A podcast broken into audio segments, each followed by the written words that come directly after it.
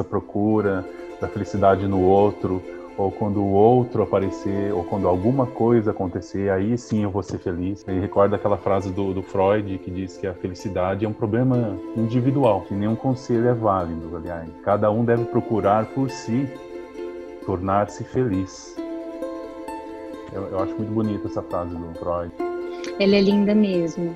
Ela é muito linda, ela é muito difícil de ser também é, em algum momento ter essa sacada, né, de caramba, essa vida é minha,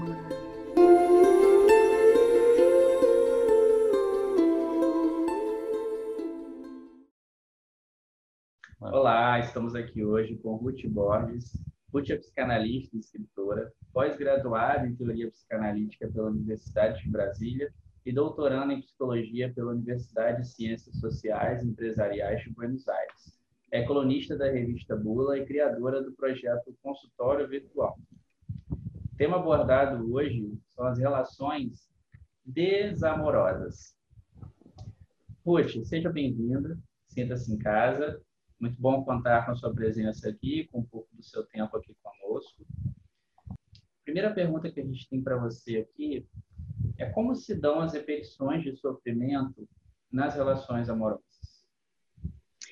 Bem, obrigada. Primeiro agradeço o convite, é um prazer. Que bom, né, a gente poder ter esse, esse lugar, esse lugar de troca, esse lugar de a gente poder falar sobre coisas que interessam as pessoas, trazer um pouco de saber, trazer principalmente também um pouco de dúvida, porque é, a dúvida é sempre muito importante para que a gente possa evoluir, crescer, desenvolver. Olha, então, vamos lá. Essa palavra, né, repetição. Repetição é um mecanismo, né, que a gente vê muito, de uma maneira muito perceptível na clínica psicanalítica. Então, a repetição, como Freud trabalhou muito bem num texto fantástico dele chamado Recordar, Repetir, Elaborar, de 1914, ele vem falar sobre esse processo do repetir, né? que as repetições elas acontecem como algo que precisa ou que pede para ser visto, para ser entendido, ou um ciclo que pede para ser fechado. Se repete porque não se sabe. A gente repete situações de sofrimento porque a gente não sabe coisas a respeito desse sofrimento, né? Desse sentimento. Acho fantástico esse texto Freud, esse poder de síntese, recordar, repetir, elaborar, porque essa é a síntese da análise. A análise é isso, recorda através das repetições e do processo transferencial, se percebe as repetições,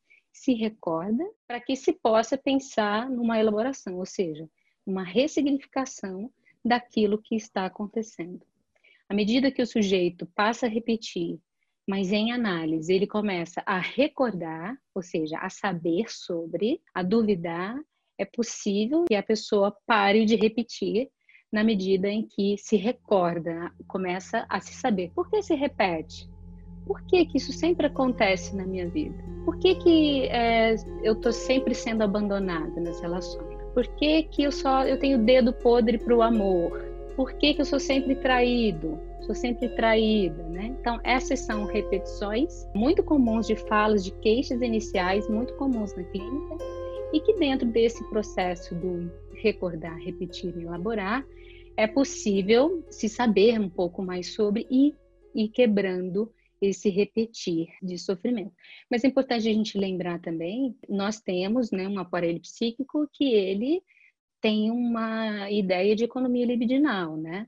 Então, se há aí no, no, no registro de modo de funcionamento, né, das relações, né, de como esse amor se fundamentou, de como o sujeito viu as, as relações do pai e da mãe acontecendo, as relações, como que ele, como que foi amado, como que recebeu esse amor. Então, isso cria um registro e aí mentalmente se acaba repetindo isso por uma economia de caminho, né? Esse caminho, então se ama assim, se ama dessa maneira. E esse amor em sofrimento ou essas relações de sofrimento acabam sendo repetidas. Essa queixa de, olha, tô vindo aqui fazer análise, porque tem uma, um enigma, tem uma coisa que acontece comigo na minha vida que eu sou sempre deixada nas relações e eu não sei por que isso acontece. Essa é uma, uma das queixas, e assim, existem outras várias. É, e aí me lembrei do, do caso do Freud, da paciente que veio com essa queixa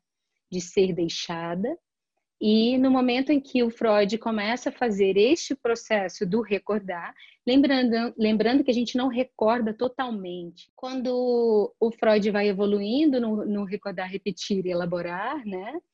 Ela passa a, a se defender ou tenta se defender dessa situação e deixa o Freud. Ela repete aquilo que ela sofria e que era a queixa dela, motivo dela buscar análise, ela acaba repetindo com o Freud, sem perceber, mas acaba abandonando a análise pessoal dela. E tem também uma coisa que eu acho que é importante falar em relação às relações de sofrimento, que é essa coisa do ser levado, né? do, do estar na mão do outro. O sofrimento ele tem uma coisa bastante primitiva e, e infantilizada no sentido de que um bebê, um bebê ele está ali na mão. Ele precisa de alguém para alimentar, ele precisa de alguém para cuidar da sua higiene, precisa de alguém para acalentar. Então, está na mão literalmente daquele que o ama né, e que o recebe e cuida. Eu gosto de fazer esse paralelo de pensar as relações amorosas de sofrimento nesse sentido, porque há muito disso, né? Essa coisa do sofrimento quase que, ai, ah, eu não consigo, eu tô nisso, mas eu não sei por que eu não consigo sair disso. É ele me domina ou ela me domina e as relações abusivas que acontecem, que é um pouco desse embalar, né?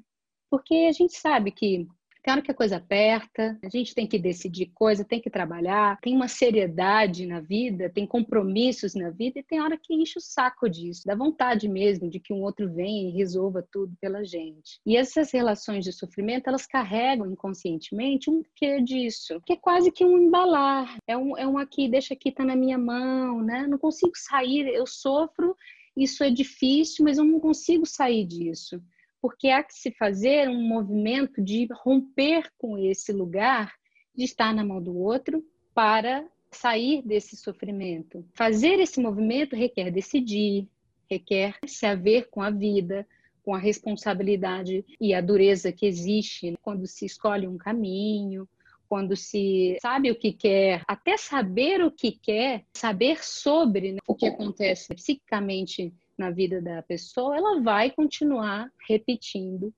esse padrão de sofrimento. Existe a pessoa certa para se relacionar? Olha, eu acho essa, esse, essa ideia, né, um absurdo. o que, que é isso?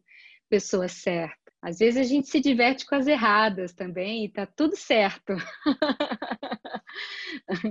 Mas olhando para essa palavra, né, o que significa que as pessoas falam, e isso é uma coisa muito recorrente na clínica, eu escuto muito isso. Mas será que aquela pessoa era certa para mim? Será que é como se eu tenho a impressão que as pessoas acreditam que exista uma espécie de um checklist assim, né, para se amar, para gostar, né? Então, olha, estou aqui com uma lista de coisas para que essa pessoa certa cumpra essa lista de coisas, né? Então, opa, aqui, aqui combina, aqui não combina, pronto, está eliminado, marcado com o meu marca-texto corneon eliminado da minha vida, porque não cumpriu a minha tabela, o meu, meu, meu checklist de requisitos amorosos, né? E a gente sabe que a paixão e que as relações não acontecem assim, não são dessa ordem. É, o apaixonamento não é de um lugar racional, vamos dizer assim, né? Não é um, de um lugar, é uma força.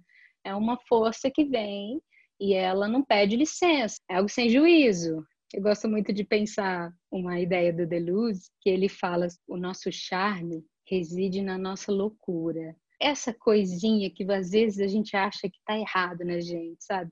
Puxa, meu nariz é torto. Ah, não, isso aqui. Às vezes é isso, isso que falta, isso que sai do lugar, essa coisa que escapa, é isso que captura o outro. A gente nunca sabe por que se apaixona, por que ama alguém. Eu escuto muito essa coisa, vocês também devem escutar, né? De, ah, seja você. como? Esse é você mesmo, como essa coisa de ser outro, como é que a gente pode ser outro? Né? Que trabalheira tentar fazer um outro para ser amado, né? Tentar fazer um outro para ser interessante. E olha, é isso, essa ideia da luz é muito interessante, porque é, faz a gente entender que é uma coisa que não é da ordem do racional, né?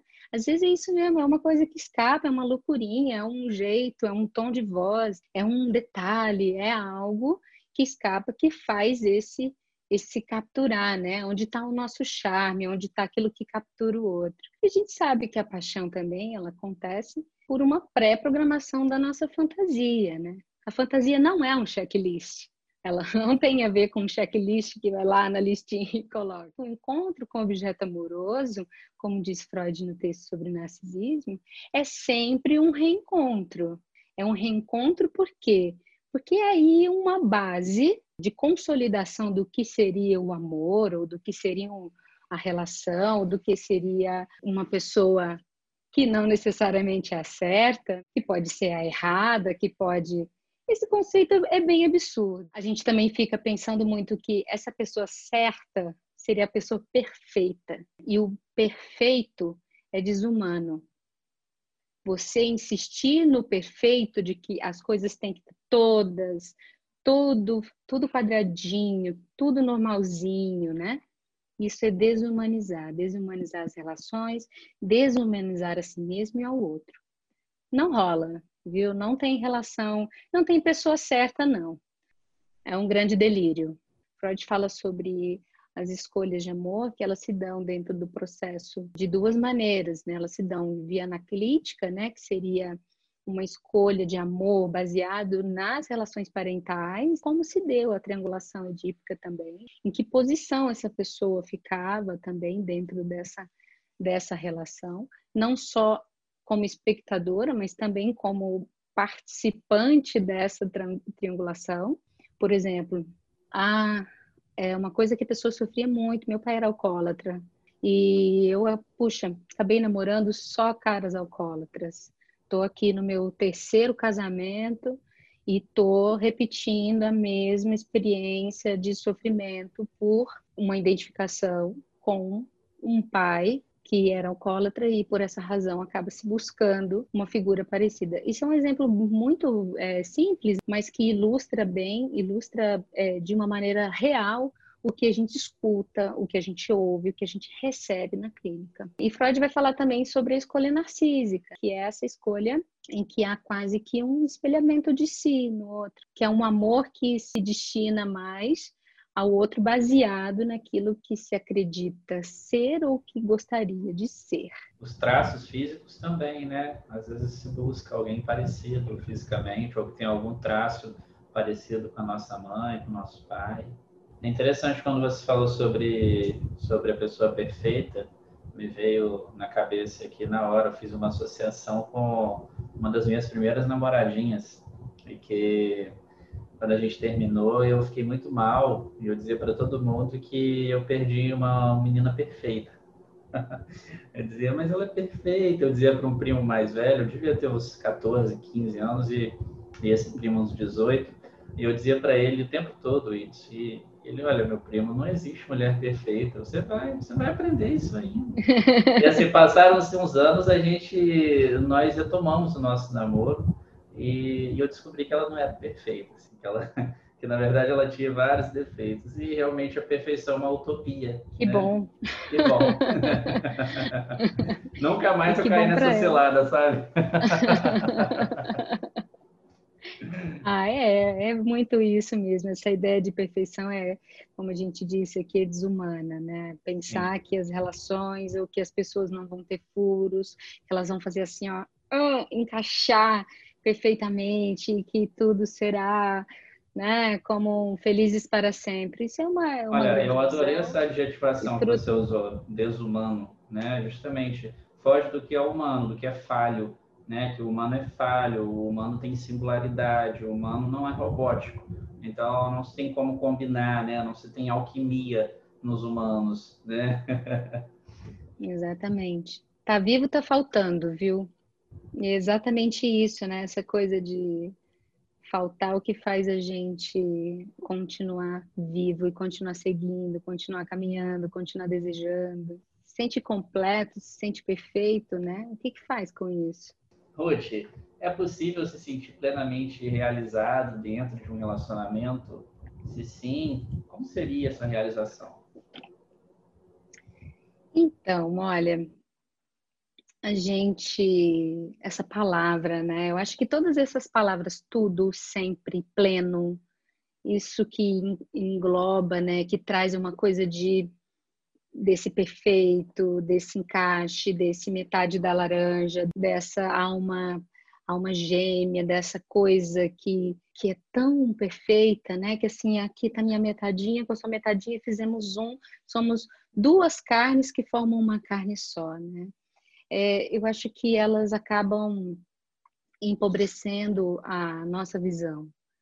Essa coisa do sentir-se plenamente realizado numa relação amorosa, primeiro eu acho isso perigoso. É, perigoso. eu acho perigoso. Eu acho, agora vou levantar uma outra coisa aqui antes de responder. Olha, eu vou responder aqui, eu tenho certeza que eu vou.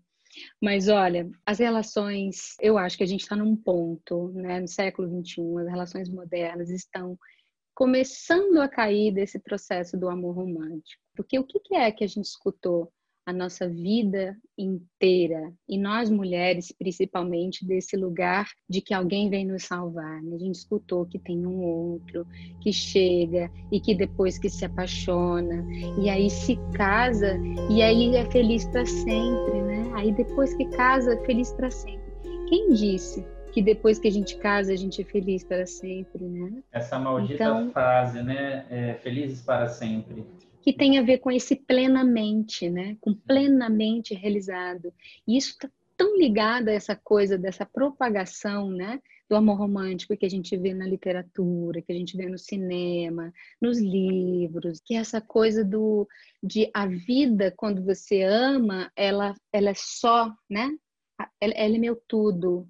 Eu faço tudo por ele, eu faço tudo por ela. E esse tudo, esse plenamente, esse sempre, esse para sempre é um desastre, porque a gente não é só uma relação amorosa. A gente não está só nesse papel. Quando eu digo que eu acho perigoso, eu acho perigoso porque o que a gente vê é que quando há essa ideia do plenamente, essa ideia do tudo, essa ideia de eu faço tudo, eu sou muito feliz, né, nessa relação. Então, o que, que acontece? Se essa relação acaba, todo o investimento libidinal está na relação.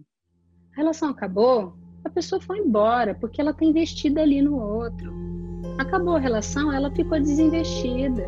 Então a gente vê os processos de depressão, por exemplo, pós-término de um casamento, de uma relação, tem muito a ver com isso, que esse eu está desinvestido, ele está ali todinho no outro. Então, quando eu digo perigoso, no sentido de que dá para realizar, dá para distribuir melhor essa libido, bora trabalhar, vamos fazer coisa interessante da vida, vamos amar também, vamos ter um relacionamento bacana, vamos viver uma, uma experiência gostosa com alguém, vamos compartilhar, ter parceria, isso é ótimo, é lindo. Mas que mais? que mais que é a vida? Vamos apaixonar por um esporte bacana que a gente faça, vamos cuidar da nossa cabeça, vamos cuidar do nosso corpo, vamos, vamos movimentar, vamos fazer arte, vamos correr no parque, vamos pintar uma tela, sabe?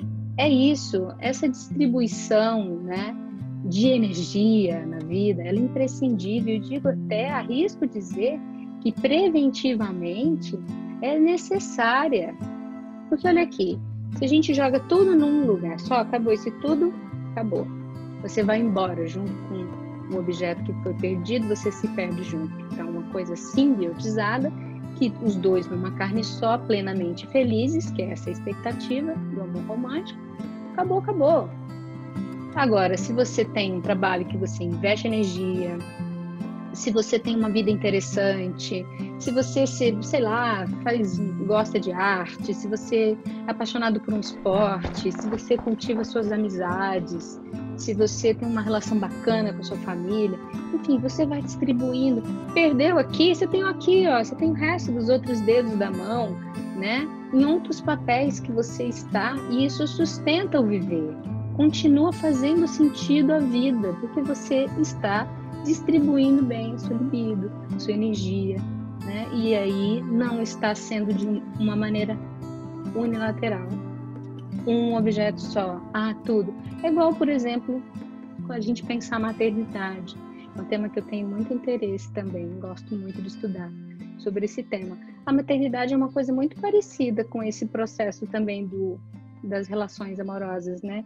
Que é assim, nossa, quando eu tiver um filho, então pronto, eu vou estar super realizada, plenamente realizada, né?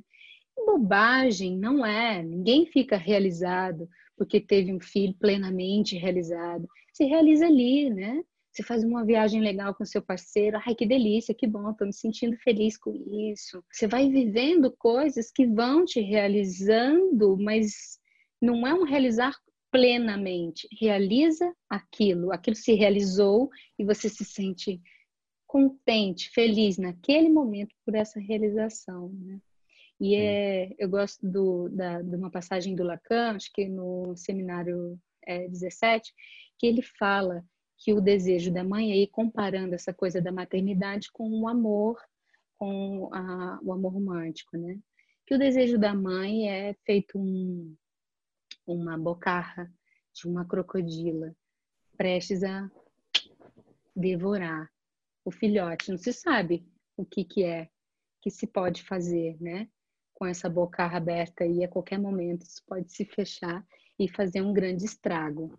Então, o desejo da pessoa, e aí fazendo um paralelo aqui da minha cabeça, também a, a pessoa apaixonada e que tem como um único foco né, de, de distribuição, sei lá, de energia, que é como a gente está chamando aqui, está é, tá ali destinado também a uma bocarra de uma crocodila aberta, de um crocodilo aberto, ponto a devorar. Porque aí começa, poxa, eu faço tudo por você, e aí, assim que você me retribui, eu dou minha vida por você, seu ar que eu respiro, né? Então há nisso aí uma coisa de devorar, de engolir o outro, do desejo parecer algo tão é, de se estar tão investida nessa ideia do plenamente que acaba devorando o desejo do outro também.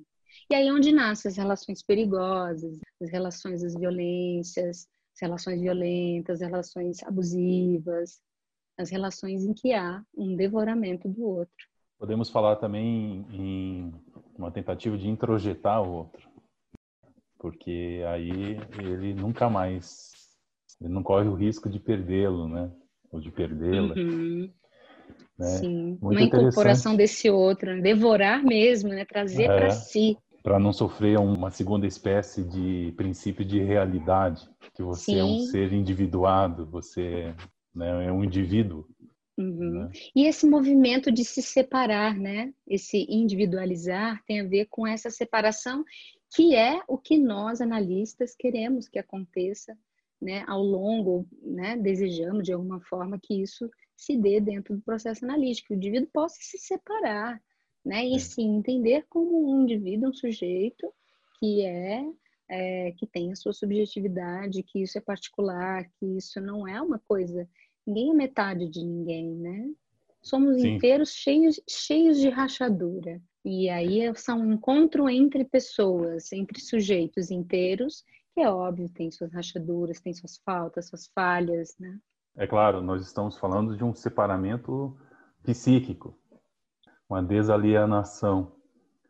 É muito interessante essa procura da felicidade no outro, ou quando o outro aparecer, ou quando alguma coisa acontecer, aí sim eu vou ser feliz. Me recorda aquela frase do, do, Freud que diz que a felicidade é um problema individual. Né? Individual. Né? Falamos de indivíduo né? Que nenhum conselho é válido, aliás, né? Cada um deve procurar por si tornar-se feliz. Eu, eu, acho muito bonita essa frase do, do, do, Freud. Eu acho que ela cabe aqui no que a gente está tá falando. Ela é linda mesmo. Ela é muito linda. Ela é muito difícil de ser também, em algum momento, ter essa sacada, né? De caramba, essa vida é minha, mano. Né? Sou eu, sou eu que faço isso aqui tudo, sou eu que estou repetindo isso aqui, né? Então, caramba, eu que não tem, porque tem essa coisa, né? De ah, é, é, é, é, o meu pai, é a minha mãe, é, é porque é porque a sociedade, né? Porque o demônio é uma coisa sempre que está fora. E essa coisa da responsabilidade, da felicidade como algo individual, é um chamar para si, é um sair dessa coisa da mão do outro, desse dessa posição da mão do outro, de estar tá ali no colinho, vem cá, eu te levo aqui, decido por você, olha, assim é melhor, assim. Então, até ter essa sacada, né, se sofre bastante.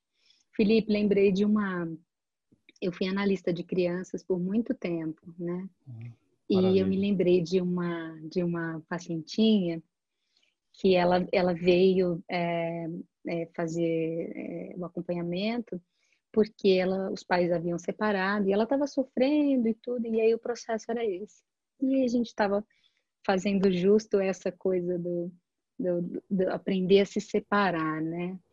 E aí, numa brincadeira, ela pegou os bonecos da família terapêutica e tal. E como o processo dela já vinha caminhando muito bem, ela já não estava mais repetindo, ela já estava recordando e já estava num processo de elaboração e de ressignificação, né, da experiência e tudo. E aí ela soltou a frase: "E eles foram felizes para hoje". Olha que interessante. Eu achei fantástico isso, porque aí de fato essa essa palavra, né, do hoje, do felizes para hoje, é, demonstrava que ela já estava nessa etapa mais avançada da elaboração das dores, é, de todo o processo que ela estava vivendo. Traz aí essa ideia de que não de uma relação furtiva, não de uma relação é, que não se compromete, não é isso. Mas a ideia de que essa coisa que criaram na cabeça, principalmente das mulheres e das meninas, de que depois que você namora e que você casa, você vai ser feliz para sempre e que se você vir a separar ou você vir a terminar uma relação, seja, sei lá, com dois, três anos, dez, vinte, a deu errado. Aí entra no outro, do outro lado, né? Deu é. errado. Como se o, o que desse certo fosse para sempre, né? E aí, quando é. ela traz o felizes para hoje, deu essa ideia de que, poxa, que bom que ela está concebendo né, a possibilidade de que se possa ser feliz hoje, né? De que felicidade não é essa coisa da plenitude, essa coisa do instante, né? É o Guimarães Rosa fala das horinhas de descuido, né? Felicidade é isso, são as horinhas de descuido. A hora que a gente descuida, ou que a gente se cuida também, você acaba se sentindo ou sentindo felicidade. Mas é isso, esse relaxar, né, dessa coisa de ter que ser perfeito, do ter que ser é, plenamente, do ter que ser para sempre, acaba se criando uma felicidade que não chega, né, que não é o hoje, que não acontece hoje, que está lá, está tá no futuro, está num lugar que é inalcançável. Parece uma novela, não? Sim, uma novela, é. que frustração, né? É, como se a vida fosse uma novela, né? E, aliás, as novelas que eu lembre, no fim delas sempre tinha casamento. Uhum, exatamente, exatamente. E olha, por exemplo, nas histórias também de contos de fada, né? Tem muito essa coisa do é, aí a princesa casou com o príncipe, né? Depois dele lá salva ela, sei lá do que, e aí foram felizes para sempre. Mas e aí depois casou, o que aconteceu? Teve filhos? né? Quanto tempo ficou junto, como é que era a relação, né? Porque como, como, como isso, né? Como isso é criado nas novelas, na literatura. Mas eu acho que essa nossa geração, como disse anteriormente, está começando a se ligar nisso. E aí a gente pensa, tá, então a gente vinha com essa ideia do amor romântico, né? Que é esse do para sempre, do felizes para sempre depois do casamento, de que alguém salva a gente, de que alguém traz a felicidade embrulhada, né? Ou então montada num cavalo branco. essa coisa toda, ela tá caindo. Ela tá caindo, mas que relação que tá vindo? Que tipo de relação agora está vindo? Eu percebo, busca-se muito hoje uma certa intensidade, ou seja, a relação tem que ser êxtase, tem que ser gozo, sabe? A relação tem que ser isso, só que ao mesmo tempo não, não, não me cobre. Não quero compromisso, não me, não me diga isso, não, não vou, não quero, não quero me comprometer. E o amor, necessariamente, ele envolve compromisso. Compromisso é, não no sentido de se é namoro, se é sei lá o quê, mas compromisso, um compromisso com consigo com o outro, né? São vidas, são subjetividades que se tocam, um encontro. Então, isso necessariamente já, já fala que é importante né, que se haja um certo compromisso. No começo das relações, há muita idealização. Né? É, principalmente nesse, no início das relações, há uma se projeta muito aquilo que você queria que a pessoa tivesse. Aquilo que queria tanto que ele tivesse, então o projeto que ele tenha, então idealizo que a pessoa tenha isso.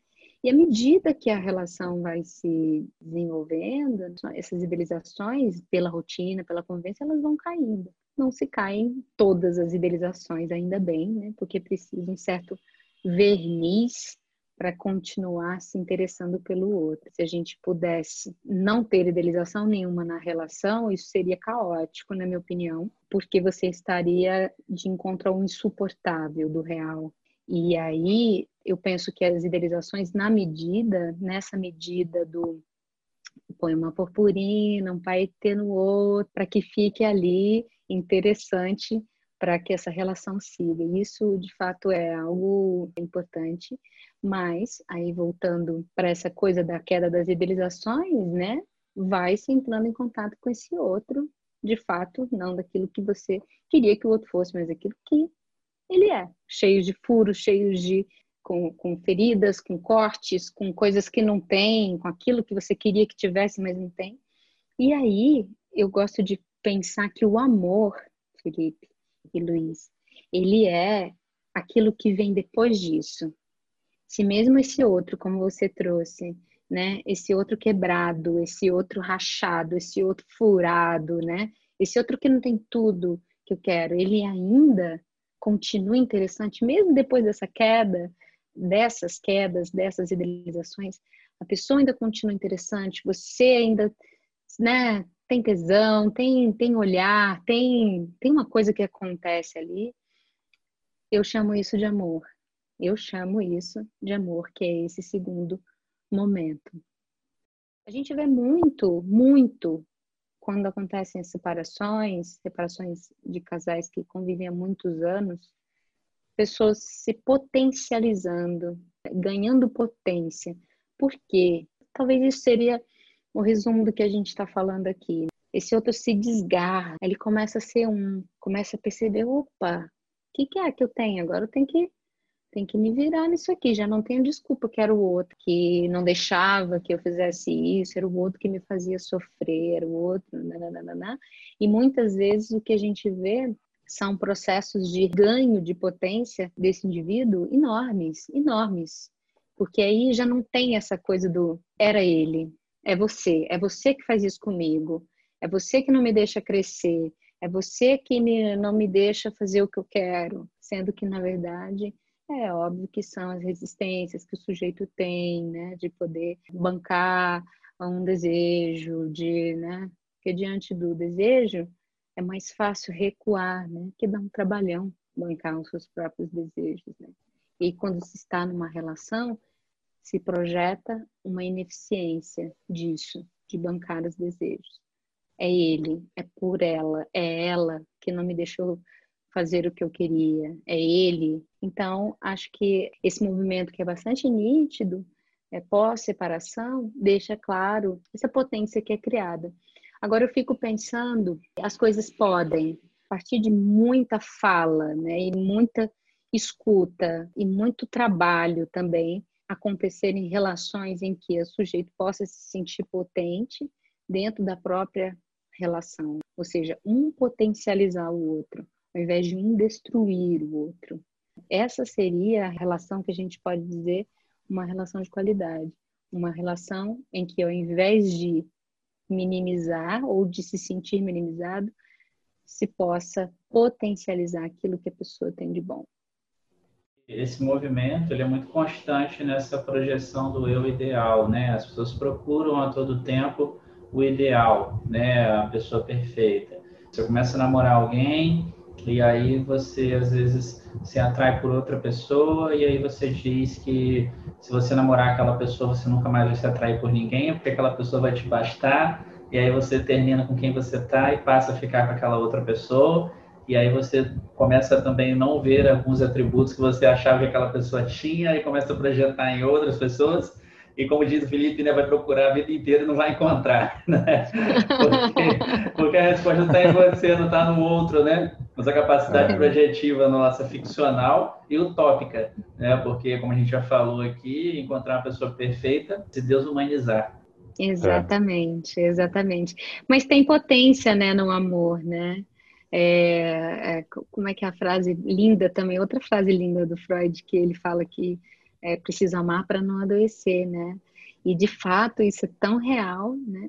E o amor no, no quesito amor homem-mulher ou amor mulher-mulher, homem-homem, né? O amor no sentido é, afetivo, amoroso. né? Afet... Amoroso, uhum. é, amoroso, afetivo é, tem uma grande potência nisso, né? A gente quer ficar bem, né? A gente aquelas, aqueles desejos que a gente tinha que ficavam guardados às vezes na relação quando se ama, isso começa a florar. Nossa, eu vou realizar isso, eu vou, vou atrás disso, eu quero fazer essa viagem, eu quero aprender essa língua, eu quero, eu quero me tornar melhor, eu quero me melhorar, né? E isso é fantástico. Eu acho que essa é a grande potência do amor, nesse sentido do, do, do, que o Freud fala também do amar para não adoecer, nesse sentido de não se estagnar, né? Então, quando se ama, você vai querendo fazer versões melhores de você mesmo, né? Para você, mas também para o outro, né? Para que o outro possa continuar interessado em você. Isso é lindo, eu acho isso maravilhoso, porque tudo que é desenvolvimento, tudo que desenvolve o ser, é bonito, se você está se desenvolvendo pelo amor, olha que coisa maravilhosa, que coisa boa. Amei esse encontro aqui. Ai, também. Que delícia, é. foi ótimo. Ô, Ruth, a gente tem uma pergunta que a gente sempre faz ao final, que é se você prefere café expresso ou café coado? Café coado. e, e, qual que é o significado? Vocês agora são junguianos não, não, vamos atribuir significado a tudo, vai ficar no imaginário.